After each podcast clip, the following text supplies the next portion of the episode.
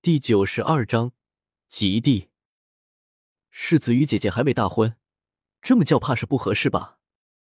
姚景句皱皱眉头，为难的说道：“外人怕是会因此重伤姐姐。那我如此做不是正好，提早证明你姐姐成为我的世子妃是铁定的事实。”林觉义神色自若的说道。转头看向一旁的姚景兰，提醒道：“明日这个时候可还要去王府？”“去，怎么不去？”听着两个男人像个女人家一般的吵架，姚锦兰倒是有些失神的，不过却在听到这个话之后忙不送的点头。林觉义看着女子小鸡啄米一般的点头，眼里闪过一抹笑意，坐回马车，很快就离开了皇宫内院。御书房内，皇帝和太子分而坐之，面前上的书案上都摆放着一对的卷宗。此时，两人正俯首埋案，奋笔疾书呢。直到林觉意进的书房来，两人才放下手中的书笔，笑着看向在太子身旁坐下的林觉意。北辰太子带着公主不日即将抵达京城，一为表示归顺天启，二为求龙城互通商旅之事。三则是为着密林公主的婚事儿，希望在天启为其择一家婿。而在北辰太子往来的书信当中，表达出在密林公主的心中，林觉义就是那个上好的家婿。见着林觉义进来，皇帝不甚在意的挥挥手，免去了林觉义那微微的行礼，用眼神示意太子让他将桌案上那些个学子的卷宗放到林觉义的面前去。北辰物资贫乏，为了获得更好的生存条件，必定有有说动作。而天启与之相依相连，必是北辰的最好选择。要想免除与北辰的战争，两种办法：一是彻底的将北辰收复，将他彻底的划入天启的版图；二便是他们提出的互通商旅。虽然不能彻底的将战争的因素消灭，如果不出大事儿，十年之内北辰也无力再大举进犯我天启。太子欧阳玉意在林觉义翻看卷宗的时候，也适时的将自己心中的想法说出。要说互通商旅的事情，也不仅仅是对于北辰国有利，对天启也是大有裨益。毕竟天启虽不若北辰一般急需粮草、丝绸等物过活，可是铁矿、铜矿等物的长期缺乏，对于天启来说也不是一个小事情。所以通商的事情，欧阳泽瑞心里已经早有决断。此次让林觉义前来，倒是为这个这个密林公主了。虽然密林公主的前来代表的就是北辰与天启交好的决心，但是也不就是说天启就得完全的按照他们的想法来做事情。况且欧阳泽瑞明白，如果不是林觉义自己同意了，那么就是他答应也是枉然而已。要说别人胆敢不从天子命，欧阳泽瑞早就一道圣旨给他擦擦眼睛，好让他明白什么叫做圣命难违。不过前个也说了，那是别人，而对于林觉义那不从圣命的行为，皇帝不仅没有丝毫的不悦，眼里反而闪过一抹赞赏。将皇帝眼底的这抹赞赏收入眼底，欧阳玉意好看的眉头也微微的皱起。近年来，心中那抹怪异的感觉，随着时间的流逝越来越大。不过一个公主而已，还是一个败国公主，要如何处置，还不是陛下一句话的事情。林觉义神色冷漠，抬起眼眸，微微的看向陛下的龙眼，眼底闪过一抹狠色。说的是很好，不过对方毕竟还是一国的公主，我天启礼仪之邦。面对拜国公主，也得显示出我大国气度。皇帝的眼底闪过一抹亮色，将手上的奏折给一把摔在案桌上，摆足了一副威严赫赫的模样，道：“既然你这么说，想必心里也已经有了解决的办法吧？陛下那许多的皇子中，可还有很多人还没有娶妃呢。既然还有很多的儿子没有成亲，那么随便找一个人来迎娶不就是了？”皇帝哑然，本来是看林觉义好戏的，却不想让给自己闹了个不好说话。皇帝儿子多本来就是事实的，可是叫林觉义这么一说出来，皇帝却突然的有了一种不好意思的感觉，闭着嘴巴不开口了，却用眼神对着太子示意。太子收到皇帝的暗示，转头看向林觉义，温和的说道：“皇子中没有娶妃的，的确不在少数。可是密林公主却表示过，她心中心仪的夫婿是你。”林觉义不紧不慢的喝着茶水，头都未抬，直接说道：“微臣已有世子妃。既然已经有了世子妃，总不能让密林公主过来做妾吧？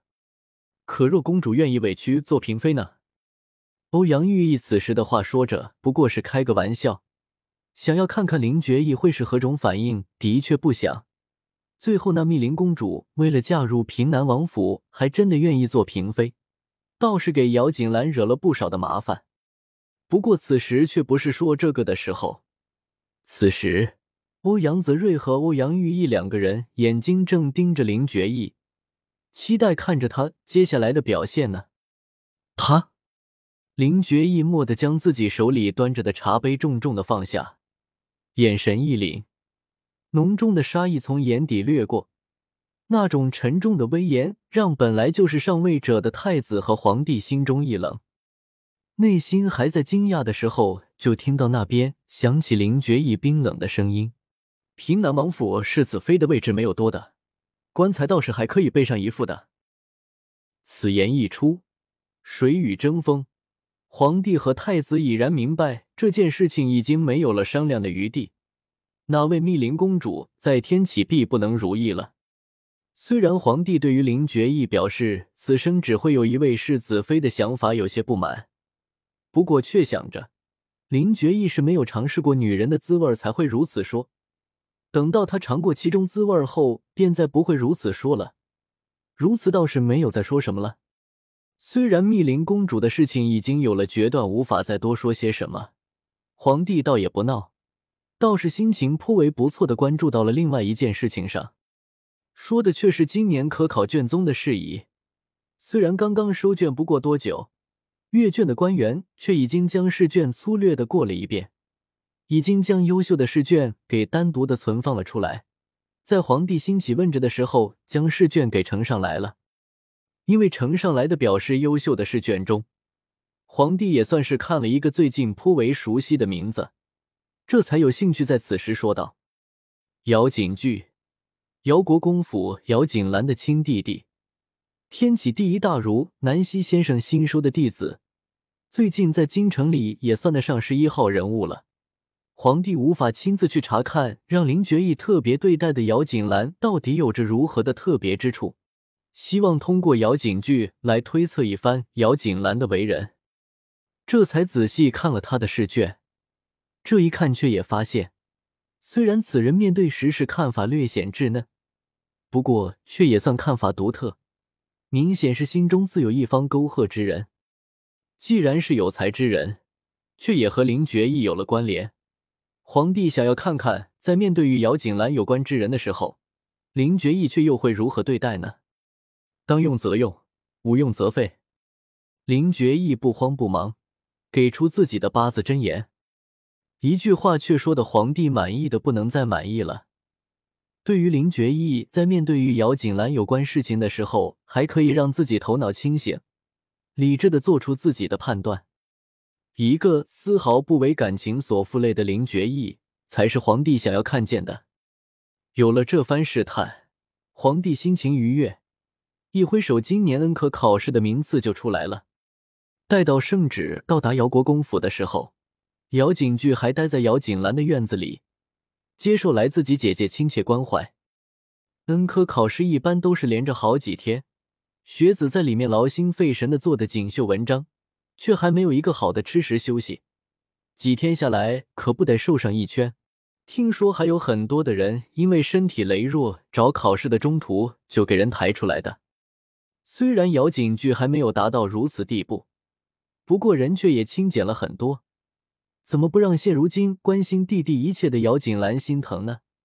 在送走了林觉义之后，就将姚景句拉到自己的院子里，让人给好好的整治一番，吃食过来，自己盯着他吃东西，堪堪将东西给吃完了。姚景巨甚至都还没有收拾一番，那边报喜的人就来了。听了这个消息，姚景兰两姐弟出的门来，看着杜云兰正站在花厅里询问那个小厮本次科考中莫倾城排名几何。此时听到杜云兰询问莫倾城的考试名次，心里一紧。虽说前世莫倾城考试之前自己曾经帮忙上下打点过。不过，到底他自己还是有招些许才气能力，才会被圣上钦点为状元的。今生难道又有从来一回看的他逍遥自在？衙门里来报喜的人看的问话的是国公夫人，倒也恭敬的回答了，只不过却告诉杜云兰，这次前三甲的名字中没有一个叫做莫倾城的。没有。杜云兰双眼瞪大，不可置信的再次问道：“怎么会没有呢？”莫倾城可是这次的学子中最厉害的一个人了，怎么会没有如前三甲呢？那个衙差听的这话，确实有些怪异的看了杜云兰一眼，不明白国公夫人不关心自己儿子有甚名字，倒是去关心一个外人做什么。想是那般想着，不过还是再一次确定的回报给杜云兰，明确表示此次前三甲中。国公府及第的，也就是姚景巨一人而已。